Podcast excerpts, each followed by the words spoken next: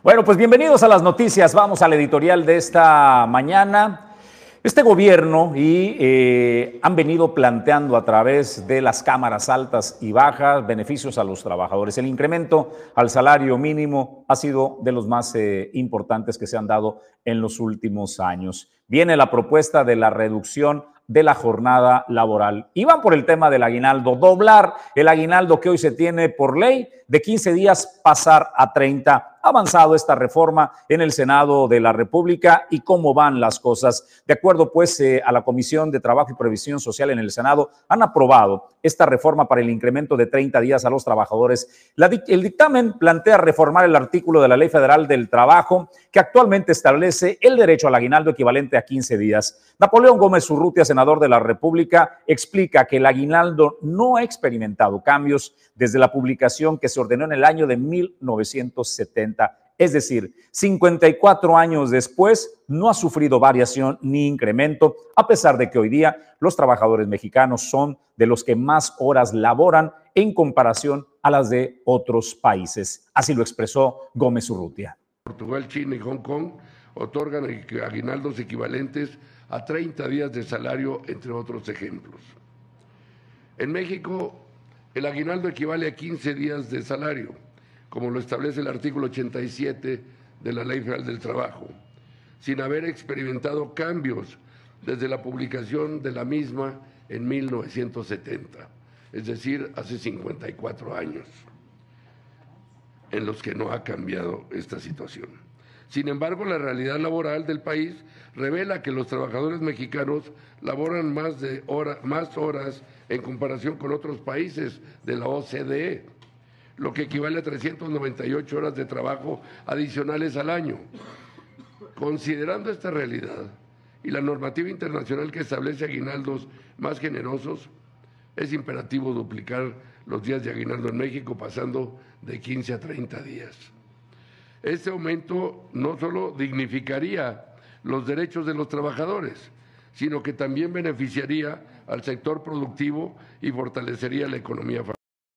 Bueno, eso es lo que propone y lo que aprobó el Senado de la República. Desde luego será turnado al Congreso de los Diputados Federales para su análisis y aprobación, donde de darse estaríamos hablando que ya a partir de este año se estaría pagando 30 días de aguinaldo a los trabajadores. Sin embargo, sin embargo, es importante mencionarlo, uno de los sectores que, pues a final de cuentas, le van a tener que entrar al quite con el pago de ese incremento del aguinaldo son los empresarios, el sector empresarial. La Coparmex en, el, en la República Mexicana ha informado y ha señalado que está de acuerdo en que eh, se pueda dar este paso y que se le haga justicia y certidumbre laboral a los trabajadores. Sin embargo, la Coparmex advirtió y alertó a los legisladores que no es el momento, que México no está preparado para dar este paso de los 15 a los 30 días de aguinaldo y que además los que estarían recibiendo el mayor impacto en su bolsillo y desde luego en sus industrias, en su empresa, son los pequeños y medianos empresarios que son los que van arrancando y que siempre se las ven difícil cuando van empezando. Entonces, eso es lo que advierte Coparmex en, en la República Mexicana.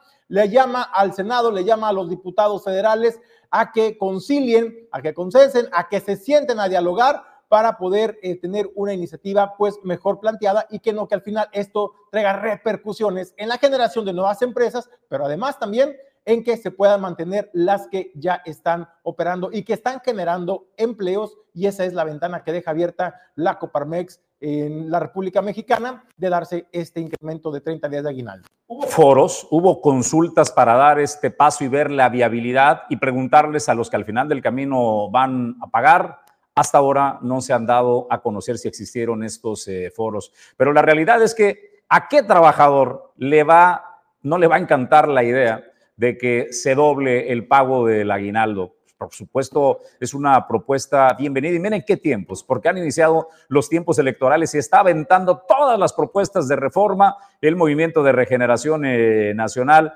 en un momento medular, donde necesita elevar los ánimos y que la percepción de que es el partido que ha hecho más por la gente eh, y se mantenga. En la realidad han conseguido cosas importantes. El ejemplo el poder también doblar el número de las vacaciones obligatorias de una a dos semanas, el incremento al salario mínimo, ante otras cosas, y ahora van, ahora van por duplicar el aguinaldo. Pero bien, lo dijo la Coparmex, al final del camino las pequeñas, las empresas chiquitas y las medianas, que son el grueso de las empresas del país, no las grandotas, ¿eh?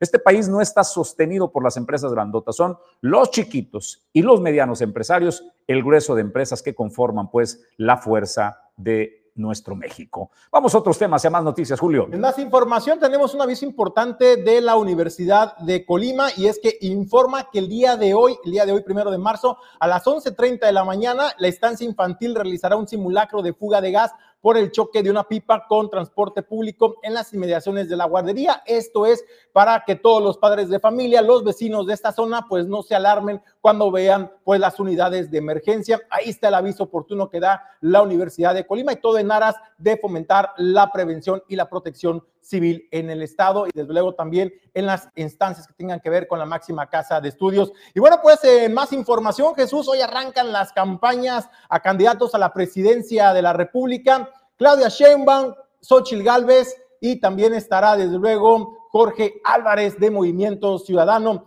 La primera, la primera en arrancar eh, pues su campaña fue la candidata de Amor y Fuerza por México, eh, Xochil Gálvez, esto de la coalición PRI-PAN-PRD.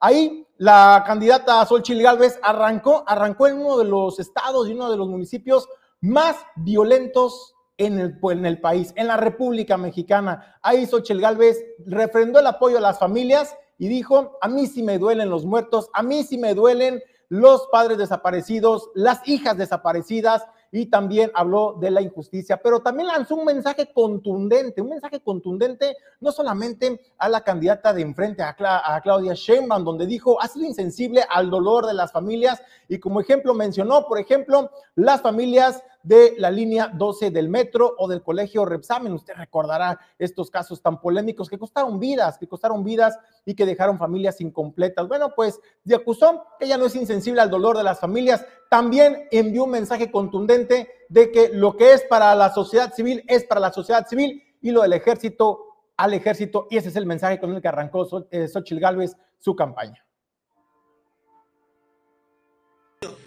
Como en todo México, la gente tiene miedo, porque este sexenio se superó la cifra de 180 mil homicidios dolosos. La gente tiene miedo porque este sexenio ya es el sexenio más violento de la historia. 180 mil muertos.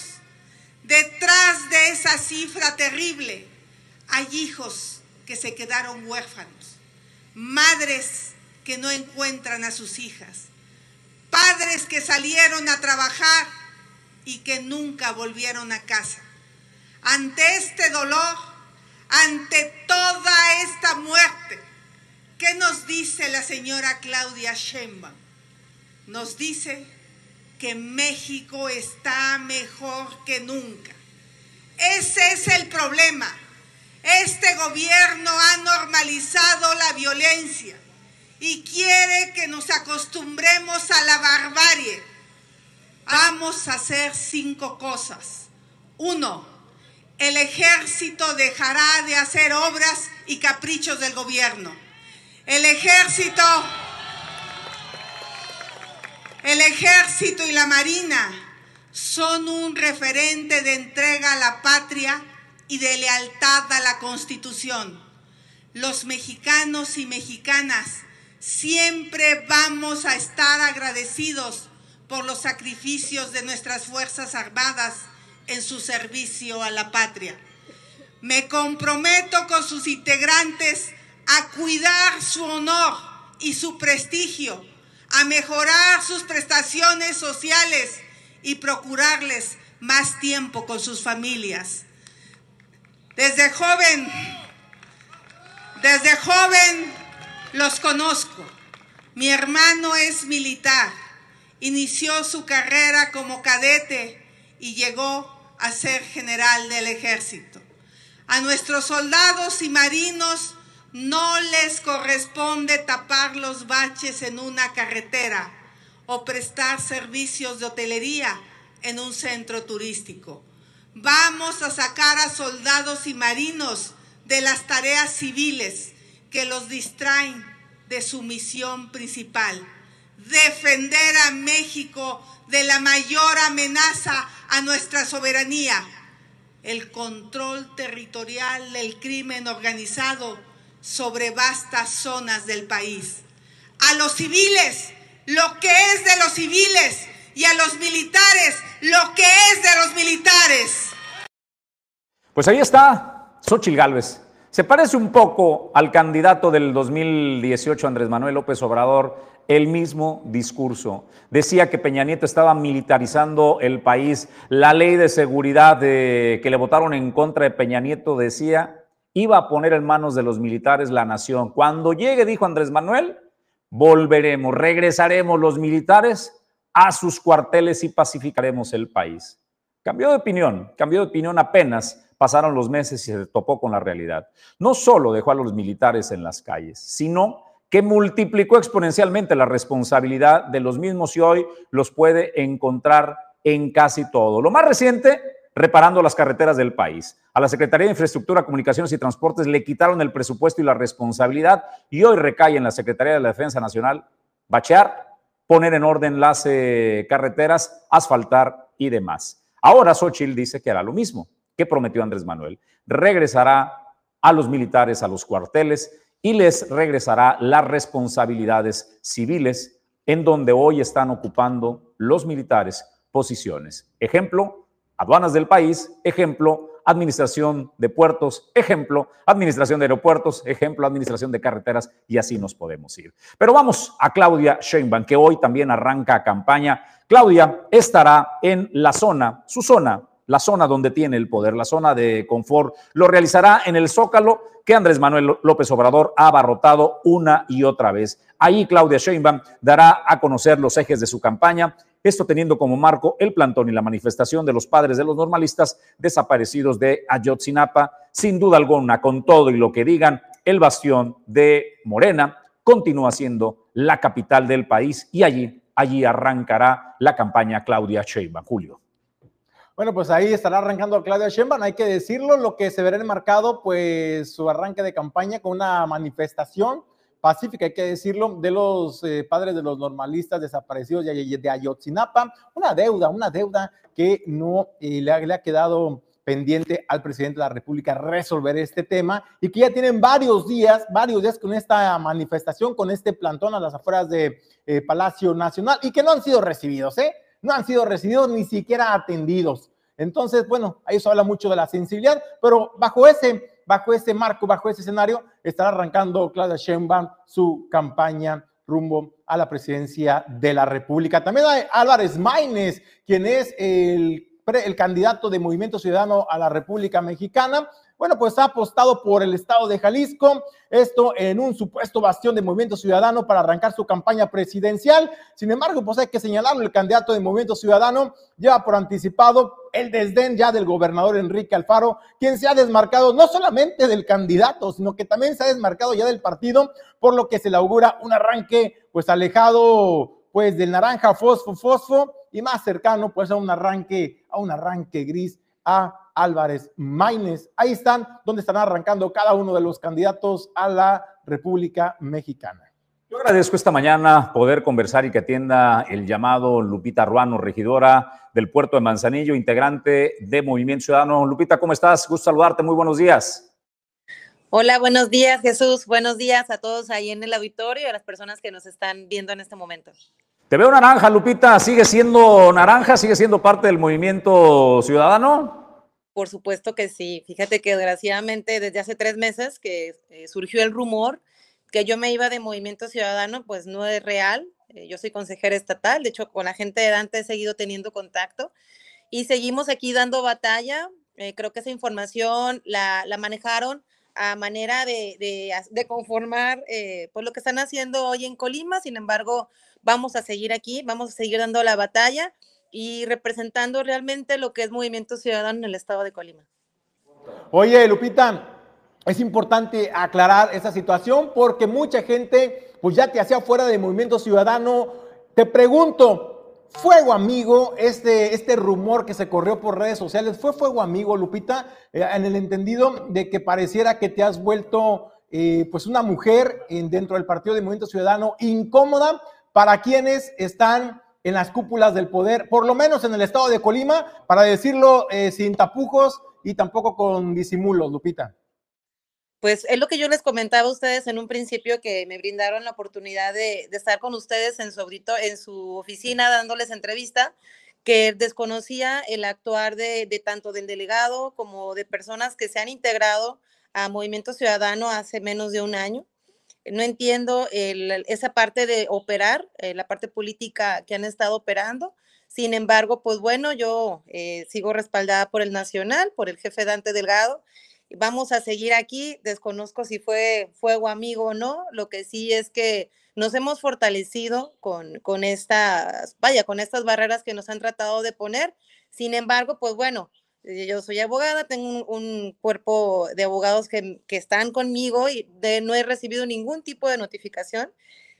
Sé que comentan que estoy en un proceso de expulsión, eso es falso. Entonces, digo, aquí vamos a seguir creo que por ahí hubo una estrategia que sigo sin entender, sin embargo que íbamos a seguir dando batalla y, lo que le reitero, seguir siendo para la ciudadanía lo que Movimiento Ciudadano ha representado desde un principio en Colima. Lupita, recientemente estuviste en la Ciudad de México, me imagino abordaste este tema de tu permanencia o adherencia a Movimiento Ciudadano, pero me imagino que también pues de las aspiraciones propias, ¿no? De eh, Lupita, eh, de Lupita Ruano para aparecer en las boletas. Te pregunto, ¿hay la posibilidad de ver a Lupita Ruano? Sabemos que todavía no son los tiempos, pero pues hay que levantar la mano para, para que lo volteen a ver.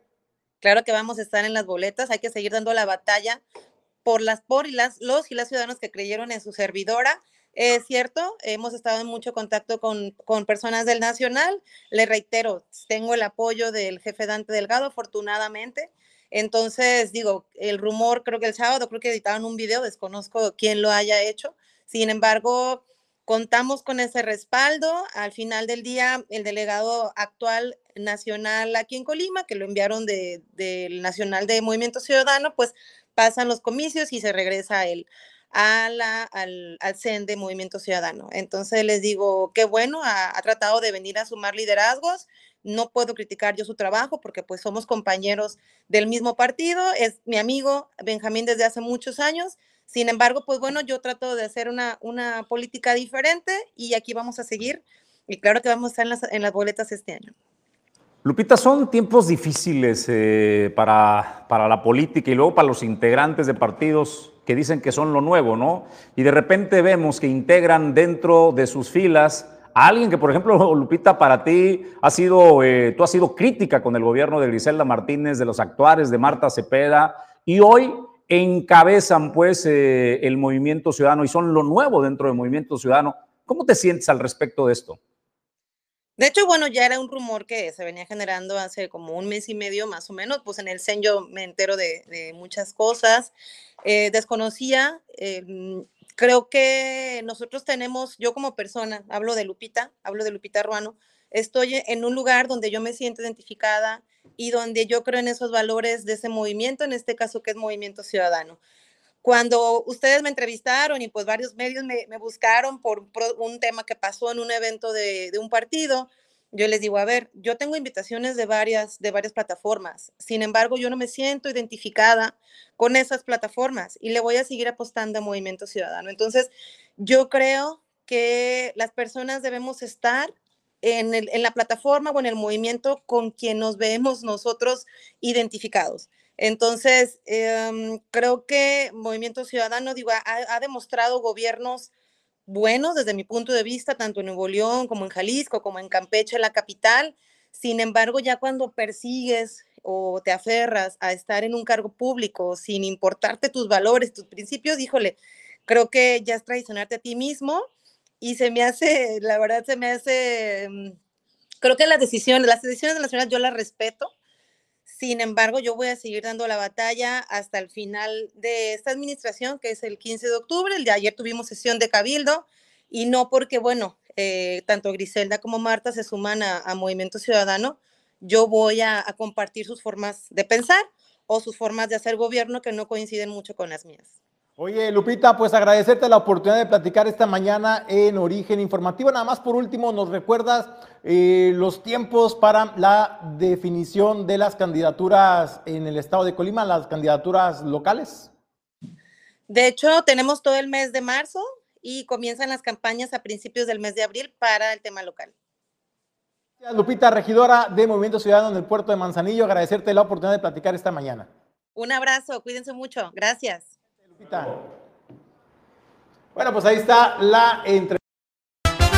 Doméstica, si tu hogar limpio quieres ver, tu aliada debe ser. Doméstica, te va a ayudar. Doméstica, la manera más segura de limpiar tu casa y oficina. Doméstica, doméstica, seis años haciéndote los días más felices. En tu casa y oficina. 312 19 7 17 98. Llama ya a Doméstica. Servicio profesional. Doméstica, doméstica.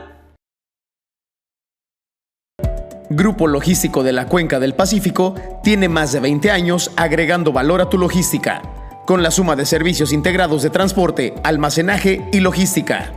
Con Ya Logistics, Transportes Manzanillo y Alman. Porque el mundo no se detiene, nosotros tampoco. Somos Grupo Logístico de la Cuenca del Pacífico. Hace 22 años, sentamos las bases de una de las empresas más importantes de la logística en México, Cima Group, con presencia en los principales puertos del país líderes en el manejo de vacíos, punto de inspección fuera del puerto, RFE, flete marítimo, transporte terrestre y más. Cima Group, 22 años, simplificando el comercio mundial.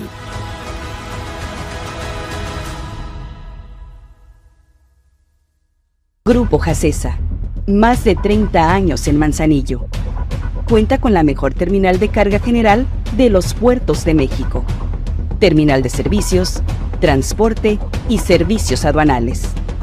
Si deseas importar o exportar desde Manzanillo, Grupo Jacesa es tu aliado confiable.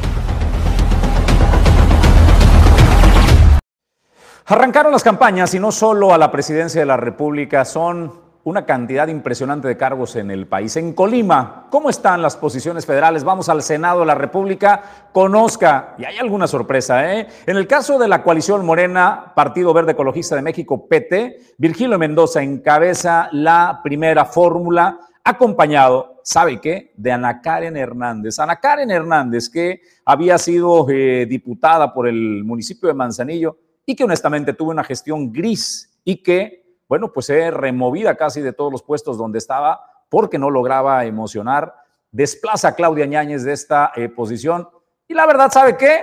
A mí se me iba a hacer más entretenido el encontronazo entre Claudia Ñáñez y Griselda Martínez, pero como que ya le quitaron la, el sabor, este, la sal y la pimienta a Julio César González al Senado de la República poniendo descafeinado, la verdad. Ana Karen es un buen ser humano, pero me parece que le falta como que power, encanto, ¿no? Es que sabes que Ana Karen es muy conciliadora desde mi punto de vista en comparación de Claudia Yáñez, que, que es muy arrebatada, hay que decirlo en sus declaraciones muchas veces. Claudia Yáñez ya la vimos en la elección pasada. Y entonces me parece, Jesús, que mm, optaron por un perfil más conciliador y yo creo que eso es lo que se necesita también en, en el Senado en caso de que lleguen personas con la capacidad de dialogar, de consensuar y de llegar a acuerdos y no personas que busquen la confrontación constante. Yo creo que por eso eh, optaron por el perfil de, Karen Hernández y me parece que es un buen perfil. Es una, es una mujer, es joven y además es conciliadora y yo la considero más pacifista. Entonces yo estoy de acuerdo con,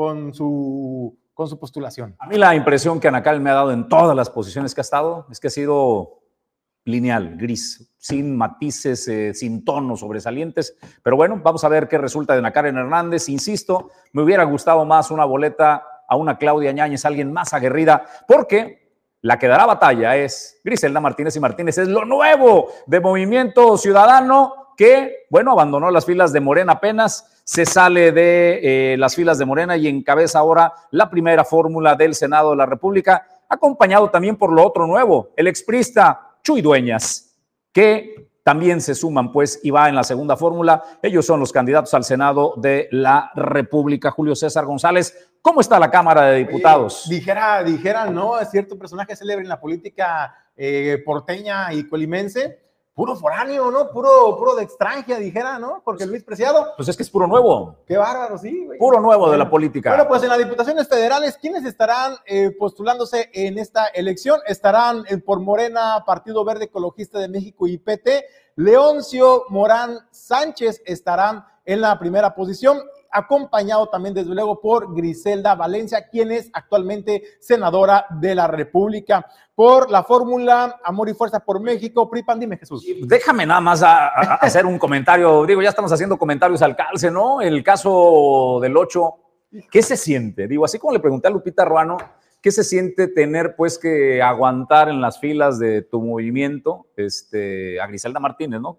Que fue tan criticada por el caso de, Lupita, bajo sus argumentos que tenía. Ahora, ¿qué sentirá eh, el Ocho Morán tener que tragarse todas las palabras que cuestionó tan duro al gobierno de Indira Vizcaíno? Creo que fue una de las eh, campañas como candidato a gobernador contra la oposición más duras que vi Julio César González. Y hoy está en el Movimiento Regeneración Nacional, Ocho Morán.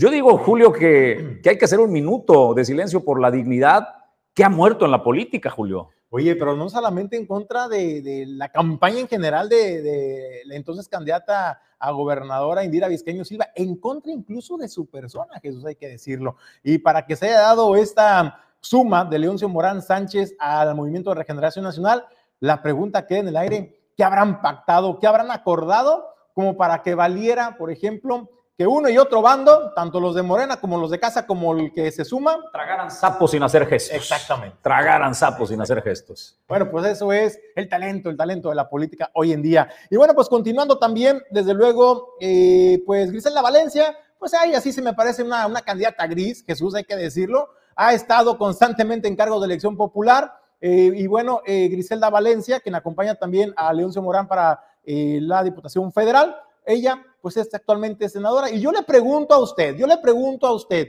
¿usted conoce, conoce a Griselda Valencia realmente? ¿Usted conoce lo que ha hecho por el estado de Colima durante su desempeño en la Cámara de Senadores? Déjeme un comentario porque la verdad es que yo no recuerdo una sola gestión.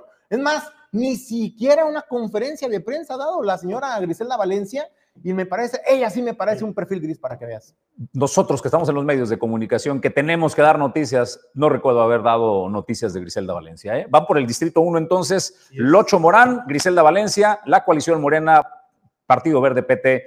¿Quién va por PRI PAN PRD, Julio César González? PRI PAN PRD, pues va un perfil en la primera posición, muy conocido también en el estado de Colima, el diputado que es actualmente, bueno, diputado local, Crispín Guerra, por el Partido de Acción Nacional. Él estará encabezando la primera fórmula, acompañado también, desde luego, de un empresario destacado en el estado de Colima, Nazario Rodríguez. Y bueno, eso, eso me parece eh, pues de lo más bueno de lo que hemos mencionado hasta este momento, me parece lo más destacable. Honestamente, creo que hay que reconocerle a la alianza PRI-PAM de PRD a Nazario, ¿eh? Digo, Crispín es alguien que en los últimos años ha vivido de la política, pero me parece que el caso de Nazario Rodríguez, este empresario que es una historia inspiradora, que ha construido todo lo que tiene Nazario y que tiene una de las empresas emblemáticas del campo colimense, la papaya, Julio, que está en las mesas de Nueva York, en Estados Unidos, las papayas en Canadá y papayas ahora en Europa, son del campo colimense. Y gran parte de esas papayas provienen de la tierra que trabaja el equipo, el talento humano de Nazario Rodríguez de Red Star. Así es de que creo que, Julio, hoy de lo que hemos presentado, la gente que sabe hacer las cosas, que lo ha conseguido con el sudor de su frente, ese es Nazario Rodríguez, así es que veo una, buena fórmula, al menos pues como propuesta creo que es lo mejor hasta ahora que ha presentado la coalición PRI. PAN PRD, Julio. Bueno, y por último, siguen las sorpresas, sigue lo nuevo el movimiento ciudadano, lo nuevo y lo desconocido. Aparece Ernesto Pasarín. ¿Usted recuerda a Ernesto Pasarín? Yo le aseguro que ni siquiera lo tiene en el mapa Ernesto Pasarín, ¿eh? un expriista también que durante muchos años, hay que decirlo, parece que se alejó de la política y hoy de buenas a primeras, Jesús aparece, aparece como candidato de Movimiento Ciudadano. Ya sabe, en estos fichajes nuevos que hizo Movimiento Ciudadano, eh, pues aparece Ernesto Pasarín, acompañado desde luego por Daniela Muñiz, una mujer joven también, eh, que está eh, pues haciendo sus inicios en la política en Movimiento Ciudadano, son las propuestas que tenemos hoy en el estado de Colima para la Cámara de Diputados y la Cámara de Senadores. Bueno, pues en el caso de MC, con Ernesto Pasarini y con Daniela eh, Muñiz, me parece que había que llenar, ¿no? El espacio. Había, que había hicieron. que llenar el espacio y bueno, pues a ellos, Oye, a ellos les y hasta tocó. me da la impresión que son candidatos, al menos el de Ernesto Pasarín, que lo mandan a perder, ¿eh? O sea, como dijeron, ¿a qué perfiles mandamos para exhibirlos, pero no quemarnos nosotros? Lo más sobresaliente que recuerdo de Pasarín fue que fue pareja de Itzel, este, de la senadora. Bueno, eso y, y como líder estudiantil en su época, en su época de la Federación de Estudiantes Colimenses. ¿Es Itzel Ríos o, Itzel Ríos. Itzel Ríos, Sí, que fue senadora, presidenta estatal de- del Así PRI? Eso es lo que más recuerdo de Pasarín, pero bueno, había que llenar los espacios. Ahí están cómo quedan eh, distribuidas las posiciones, quién va por cada coalición y por partidos buscando los cargos a Senado de la República y al Congreso de, eh, Federal. Tenemos que hacer pausa, don Hugo Nando. Vamos a la pausa. Un instante estamos de regreso. El ícono de la cocina española en Manzanillo. Restaurante El Marinero del Hotel Marbella. Ven a disfrutar los mejores platillos con los sabores auténticos de España. Restaurante El Marinero del Hotel Marbella. El ícono de la cocina española. Torre Puerto Manzanillo es la sede de las empresas que generan el desarrollo portuario. Aquí se generan las ideas y se trabaja en el comercio exterior, la logística y los negocios. Torre Puerto Manzanillo, el espacio ideal para líderes y emprendedores. Torre Puerto Manzanillo, hacemos negocios. Héctor Arturo León Alam, el secretario general del Sindicato de Trabajadores al Servicio del Ayuntamiento de Colima, da a conocer que se logró un incremento del 7% del salario directo para eh, prestaciones en general. También habló de que se siente contento con el trabajo realizado por todo el Comité Ejecutivo Sindical para llegar al logro que beneficiará pues a la clase trabajadora, a los integrantes de su sindicato. comentarles que el día de ayer concluimos con la etapa de la entrega de y el pago de lo que es el incremento salarial 2024 para todos los trabajadores activos, jubilados y pensionados de nuestra organización sindical y por consecuencia del sindicato minoritario que también eh, recibe las mismas prestaciones que nosotros a través de la homologación. Afortunadamente, los números que hicimos, el trabajo que realizó el Comité Ejecutivo, el Comité de Vigilancia, la Comisión de Honor y Justicia y todo el Comité Ejecutivo, eh, encabezados por su servidor, donde pues quiero destacar el trabajo que, que realizamos ahí en el sindicato, eh, tuvo como resultado un 7% de incremento salarial al sueldo y a las principales prestaciones. El rector de la Universidad de Colima, Cristian Torres Ortiz Cermeño, habló sobre el tema del periodo electoral que se está viviendo ya en nuestro estado, pues en todo el país. Ahí expresó su deseo porque los candidatos a la presidencia de la República, eh, cuando hagan su gira en el estado de Colima, hagan una visita a la máxima casa de estudios. Hay planteamientos interesantes que hacer, les dijo el rector de la Universidad de Colima, por ejemplo, temas a discutir como el tema de los presupuestos para la Universidad de Colima, que es algo que les importa, pero también apostarle más al desarrollo de tecnología y a la investigación académica, eso es lo que señala el rector. Nosotros también en próximas fechas, que será sobre, sobre finales de esta semana, principios de la que viene, haremos una invitación a, quienes resulten candidatos o candidatas a la presidencia de la República para que en sus giras por Colima puedan considerar la, la universidad. Eh, si e- esa, esa invitación tiene las mismas condiciones para que finalmente termine registrándose como candidatas o como candidatos. Ese, ese proceso todavía no termina, estamos esperando que lo cierre la autoridad para saber quiénes son y formularles la invitación. Y sí, si logramos que vengan o si quieren venir, pues evidentemente el tema central para nosotros será educación y particularmente educación superior. Eh, consideran, descartando o, o- o ya haciendo una reflexión sobre los que no, no, no es la elección a la, a la presidencia de la República, eh, particularmente con legisladores federales, eh, ahí sí nosotros vamos a, a hacer algún acercamiento, quien sean aspirantes a legisladores federales, hacer un planteamiento que regularmente hacemos desde Anuyes con respecto al presupuesto de la educación superior. Eso es bien importante porque, como ustedes saben, el presupuesto lo genera el Ejecutivo Federal, va a Cámara de Diputados y ahí viene una discusión.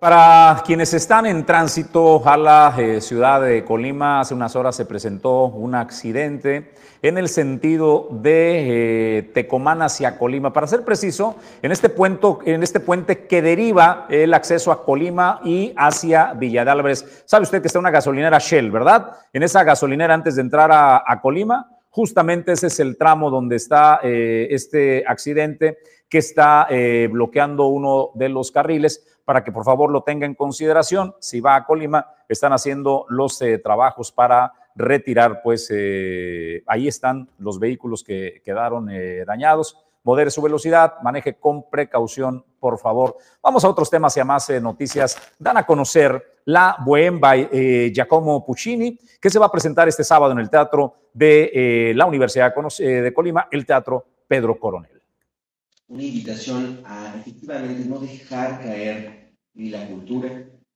ni la música. En 1948 el maestro Ismael Rodríguez hizo una, una obra maestra, acompañado de, una leyenda de don Pedro Infante, esta película llamada Nosotros los Pobres, donde a través de humor, de alegría, de música y de drama, logró conmover a todo un país. Bueno, 54 años antes, 56 años antes, en 1896, el 2 de febrero, Puccini hizo lo mismo con la vida bohemia.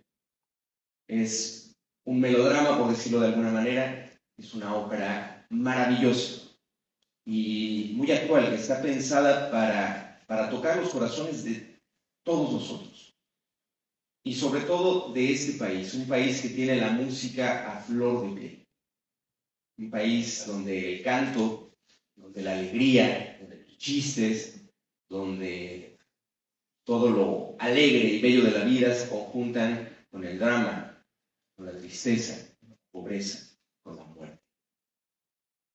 No podemos ser mejor público que un país así. Por lo tanto, les invito eh, con con todo el corazón a que nos acompañen y que juntos podamos conectarnos, podamos conectarnos en este, en, esta maravilloso, en este maravilloso espectáculo, en esta preciosa ópera, con una dirección magistral. Eh, si ustedes vieran, es un placer trabajar con maestros de esta talla, con el maestro Taola, con el maestro Aguilera, con todo el trabajo del maestro Felipe y con el gran, gran talento de este Con el sueño de conectar el mundo por mar, aire y tierra. Dueño del Mar Goodward Group, más de 80 años de ser el operador logístico que te conecta al mundo.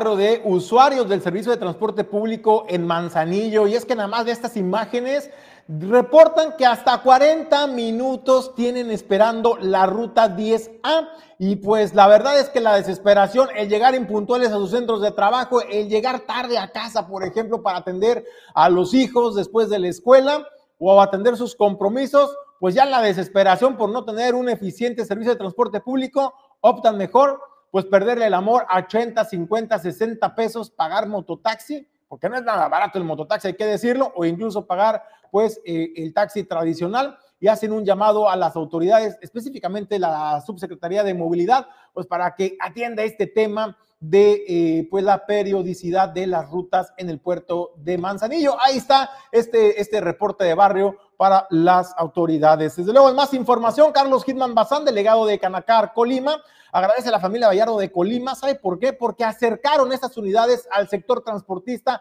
dándoles la oportunidad de conocer de cerca, de primera mano, marcas importantes en el, equipo pesado de movimiento de carga. Y esto es lo que señala Carlos Hitman Bazán.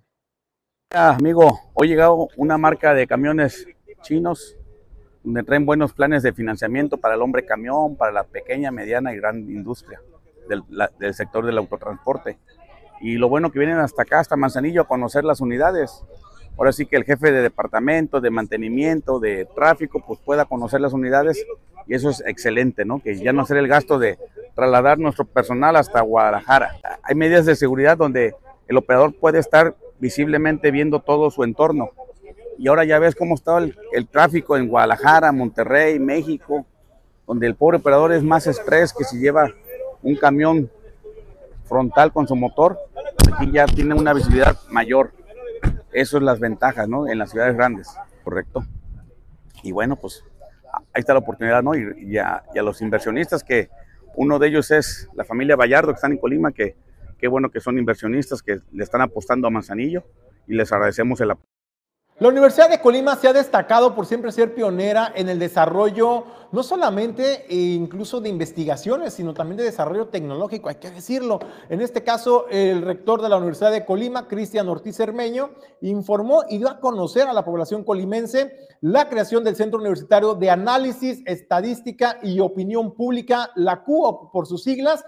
¿Cuál será su función? Realizar estudios de opinión también y ahora que estamos en el marco de las elecciones, también servirá para conocer las preferencias de la población en el estado de Colima por los diferentes candidatos a los cargos de elección popular que están en disputa, pero además también prestarán sus servicios de manera independiente a quien así decida contratar los servicios y de esta manera ofrecer servicios integrales a la población.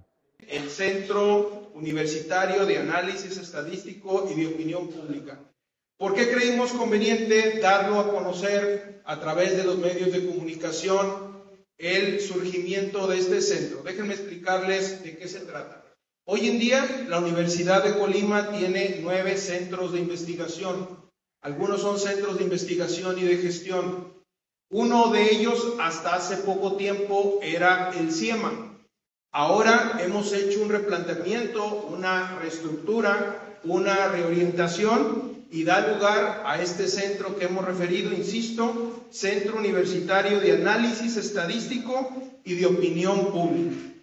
Quiero también dejar muy claro cuál va a ser el, objetivo de este centro.